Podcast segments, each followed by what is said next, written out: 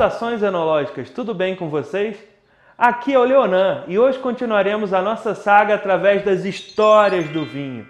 E hoje não falaremos de um país exatamente, mas de uma região que compreende alguns países atuais. Fazendo uma breve história do que a gente contou até agora, as primeiras evidências de uvas foram encontradas no território atual da Geórgia. Um tempo depois foi encontrado no território atual do Irã. Mais um tempo depois foram encontradas no território atual da Armênia, inclusive os indícios do que seria a primeira vinícola do mundo. E nessa época, estamos falando de 4 mil a 3 mil anos antes de Cristo, as fronteiras não eram exatamente como a gente conhece hoje.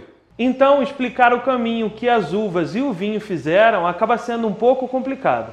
Com a produção do vinho no sul do Cáucaso e no Planalto iraniano, não demorou para que a população da época percebesse que o vinho poderia ser usado como uma commodity comercial, e foi natural que o vinho fosse inserido nas rotas de comércio. Assim, o vinho começou a se expandir nas rotas de comércio indo para o sul, para a região da Mesopotâmia, onde existia a cidade pulsante de Uruk, que era a maior cidade da época. A partir disso, o vinho continuou andando para o oeste pelo crescente fértil, chegando até o vale do Rio Jordão, no Mar Morto, numa região conhecida como Levante. Existem indícios que esse comércio também conhecia indo para o oeste do Cáucaso, descendo a região do Mar Negro e cruzando a Anatólia até chegar no Levante. Levante é um termo que se refere à região geográfica ao sul dos Montes Tauro, numa faixa entre o Mar Mediterrâneo e o deserto da Arábia, ao norte do Egito tornando essa faixa de terra muito importante do ponto de vista cultural para as civilizações quanto comercial. Esse nome se origina do francês Levant, como em Soleil Levant, que significa sol nascente, referindo-se ao lado do sol nascente, a costa leste do mar Mediterrâneo. Essa região também é conhecida como Canaã e basicamente se refere às terras dos atuais países de Líbano, Síria, Jordânia, Israel e Palestina. Agora falando de um, de um período posterior da nossa história, 3.000 a 2.500 anos antes de Cristo, estava surgindo na região do atual Líbano uma civilização. A civilização que desenvolveu o comércio marítimo e o alfabeto mais antigo conhecido, que expandiu sua influência para o norte da África, ilhas gregas, Sicília e até a Península Ibérica. Assim como os gregos e os sumérios, essa civilização se dividia em cidades-estado, e eles eram conhecidos como povo púrpura. Isso mesmo, estamos falando dos fenícios, e é agora que começa o episódio de hoje. Assim como a tintura que eu falei, que era conhecida como púrpura tíria e era muito famosa na antiguidade, os vinhos fenícios também eram muito famosos. O vinho, como a gente conhece hoje, é ligado diretamente aos esforços do comércio marítimo fenício. Eles que começaram a levar o vinho produzido por eles, o vinho produzido no sul do Cáucaso e o vinho produzido no Planalto Iraniano para o norte da África e o sul da Europa. Em 2500 a.C., por exemplo, já havia comércio entre os fenícios e os povos egípcios. Eles introduziram ou incentivaram a cultura do vinho e da videira em países que continuam produzindo vinho até hoje, como por exemplo, Líbano, Egito, Algéria, Tunísia, Grécia, Itália, França e Portugal. Os escritos do escritor cartaginês Mago estão entre os escritos mais importantes para a história do vinho. Existem diversas citações de seu trabalho por escritores gregos e romanos que falam sobre a cultura fenícia de vitivinicultura. Mesmo que nenhum de seus escritos tenha resistido ao tempo, uma de suas receitas resistiu e é conhecida como passum, que foi feita a partir de uvas semi-desidratadas. Sua receita foi traduzida para o latim, publicado por Columela e foi, ficou famosa no, durante o Império Romano.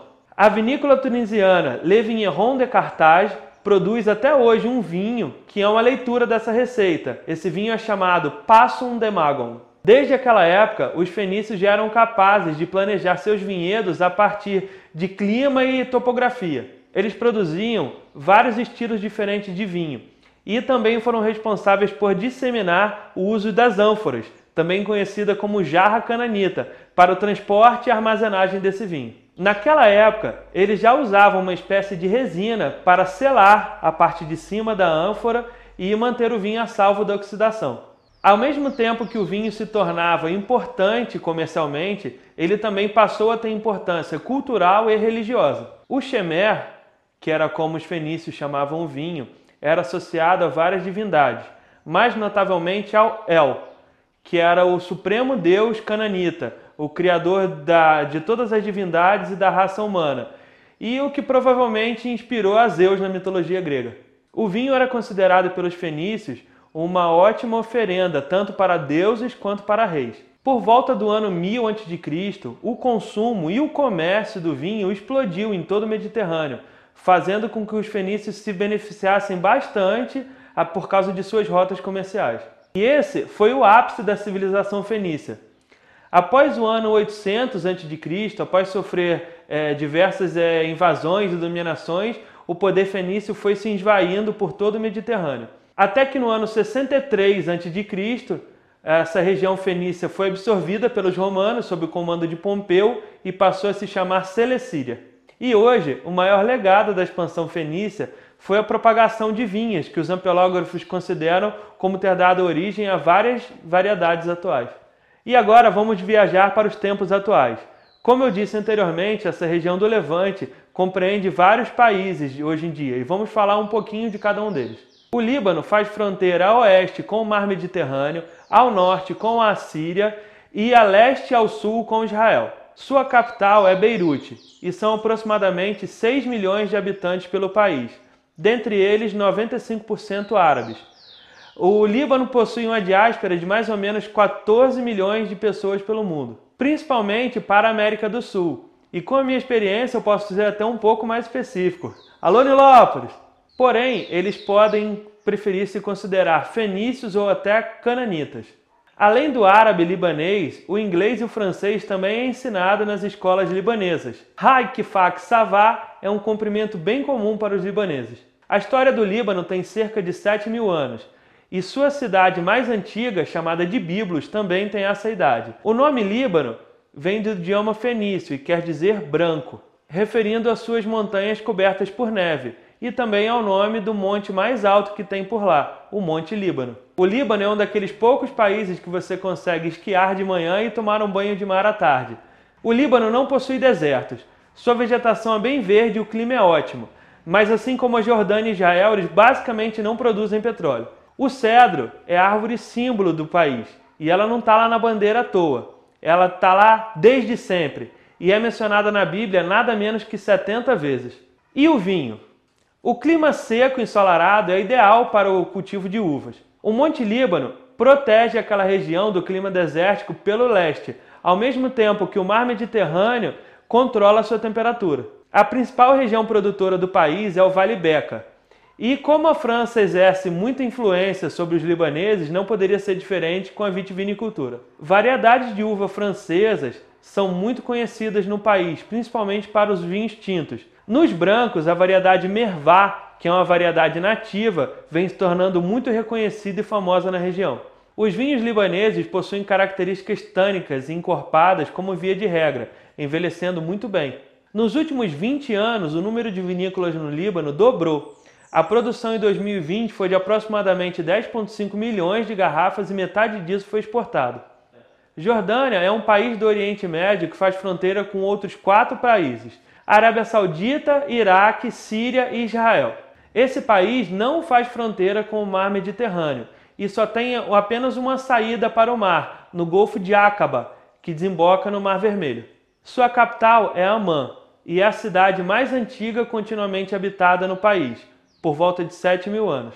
Amman tem cerca de 4 milhões de habitantes, tornando a cidade mais populosa da região do Levante e a sexta maior cidade árabe. 98% do total de 10 milhões de habitantes que a Jordânia possui são compostos por árabes. O Mar Morto está localizado a oeste e faz a fronteira entre Jordânia e Israel, enquanto o Rio Jordão completa essa fronteira a oeste e ao norte também. A vasta maior parte da população habita a região noroeste do país, onde o clima é mais amigável e onde a agricultura pode existir. Esta região é a única região do país onde existem florestas, fazendas e precipitação de chuva suficiente durante o ano todo. A Jordânia é um dos países mais secos do mundo. Tão seco que a população de mamíferos no país praticamente não existe. Somente 7% de suas terras são aráveis e apenas 20% do país recebe mais do que 200 milímetros de chuva por ano. A Jordânia produz muito pouco petróleo. Sua principal fonte de renda é o turismo, principalmente o turismo médico. A Jordânia é um país em que o consumo do álcool é completamente legal, o que não é muito comum naquela região. O vinho jordaniano é produzido em apenas duas vinícolas, a vinícola Zumô e a vinícola Haddad, com a produção anual de cerca de um milhão de garrafas. A produção é pouca, mas a tradição é grande. Escavações próximas à cidade histórica de Petra encontraram 82 prensas industriais que datam da época dos nabateus. Várias fontes afirmam que o vinho servido a Jesus na última ceia era um vinho jordaniano, da região de Uncais. As duas vinícolas que produzem no país têm seus vinhedos na cidade de Mafraq, que é uma cidade que fica a 700 metros de altura. Esta cidade possui aquíferos e tem um solo rico em basalto. As variedades produzidas são basicamente variedades francesas. O vinho St. George, da vinícola Zumô, e o vinho Jordan River, da vinícola Haddad, já ganharam diversos prêmios internacionais. É bem difícil falar da região de Israel. Podem surgir várias polêmicas, mas vamos tentar. Israel faz fronteira com Egito, Jordânia, Síria e Líbano. Tem o mar Mediterrâneo a oeste e tem também uma estreita faixa de terra que toca o Golfo de Aqaba ao sul. O Rio Jordão e o Mar Morto são basicamente a fronteira leste do país. Israel também faz fronteira com a Palestina, mas não de acordo com eles mesmos. Israel considera a região da Palestina como uma região de disputa territorial. De acordo com as Nações Unidas, esse é um território israelense ocupado que não são parte de Israel, mas fazem parte de uma entidade conhecida como Palestina. A Palestina é dividida em duas partes: a região da Cisjordânia, sob o controle de Fatah, e a região da faixa de Gaza, sob o controle do Hamas. A faixa de Gaza é na parte sudeste do Mar Mediterrâneo, enquanto a Cisjordânia é um enclave e possui sua fronteira a leste o Rio Jordão e também o Mar Morto. Israel possui a sua capital, Tel Aviv enquanto a Palestina possui sua capital Ramala, mas ambas disputam o controle de Jerusalém e a consideram como a sua capital propriamente dita. Jerusalém é palco de tantas disputas, pois é considerada um lugar sagrado, tanto pelo cristianismo quanto pelo judaísmo e também pelo islamismo.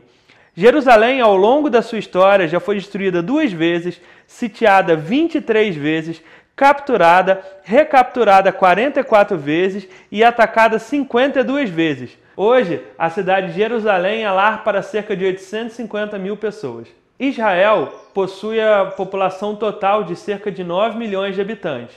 E somada à Palestina, chegamos ao número de 13 milhões de pessoas. Israel é casa de praticamente metade de toda a população judia do mundo. 75% de sua população é composta por judeus enquanto a grande maioria dos outros 25% são árabes. A região da Cisjordânia é lar de palestinos e de praticamente meio milhão de israelenses. Essa região é bem dividida e esse assunto é complexo demais para ser tratado aqui. Vamos focar nos vinhos. O vinho é produzido lá desde as épocas bíblicas. Como a região é uma importante ligação entre a Mesopotâmia e o Egito, o vinho possui um papel significante na região. Seu vinho foi muito exportado para o Império Romano e nessa época as ânforas já eram rotuladas com safra e com o nome do vinicultor. Porém, durante o domínio muçulmano, a produção foi praticamente levada a zero. Foi ressurgida entre os anos 1100 e 1300 durante as cruzadas e com o domínio islâmico a produção foi extinta novamente. Em 1848 inicia a era moderna das vinícolas em Israel. No final do século XIX, o barão francês Edmond de Rothschild começou a importar uvas e know-how franceses para a região. Boa parte da história moderna da produção de vinhos é, israelenses são baseadas na produção do vinho kosher, que é um vinho produzido de acordo com as leis religiosas do judaísmo e é exportado para os judeus ao redor do mundo. Hoje, menos de 15% da produção de vinhos no país é focada nesses vinhos é, sacramentais. E Israel vem focando na tecnologia e na produção de vinhos para clientes cada vez mais exigentes. Atualmente, Israel possui centenas de vinícolas. A produção vitivinícola de Israel concentra-se em cinco regiões: Galileia, que é a região mais suscetível a uvas finas, colinas de Hebron, Shinshon, Negev e a planície de Saron, que é a maior área de produção de uvas no país. As uvas plantadas são basicamente variedades francesas, com destaque para a Cabernet Sauvignon e a Chardonnay. Essa que foi a uva que mais se adaptou ao terroir do país. A produção de vinho palestino se confunde muito com a produção israelense devido a todas essas questões territoriais, mas desde 1988 conseguimos separar um pouco as coisas. A Cremizan Wine State é a vinícola mais velha do território da Palestina. Foi fundada em 1885 ao sul de Jerusalém e perto de Belém. Seus vinhos são vendidos e reconhecidos em todo o mundo. Outra vinícola que podemos citar é a Taibel Winery, que foi fundada em 2013 na região de Ramallah.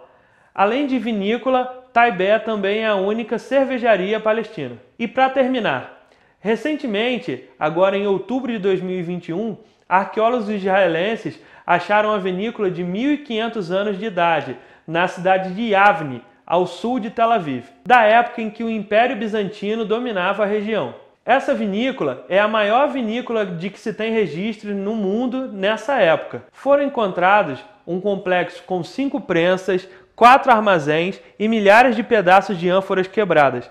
Pelo tamanho da vinícola, estima-se que eram produzidos aproximadamente 2 milhões de litros de vinho por ano.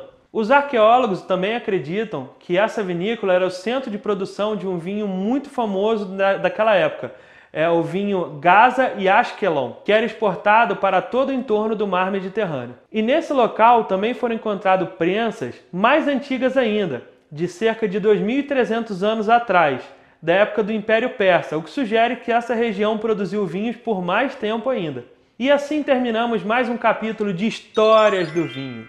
Lembrando que isso é apenas a minha visão sobre os fatos. Se você quiser ter informações mais precisas e pontuais, aí você vai ter que ler. Não esqueçam de curtir, comentar e compartilhar para ajudar a espalhar a palavra do Aprendi com Vinho. Muito obrigado e tchau, tchau!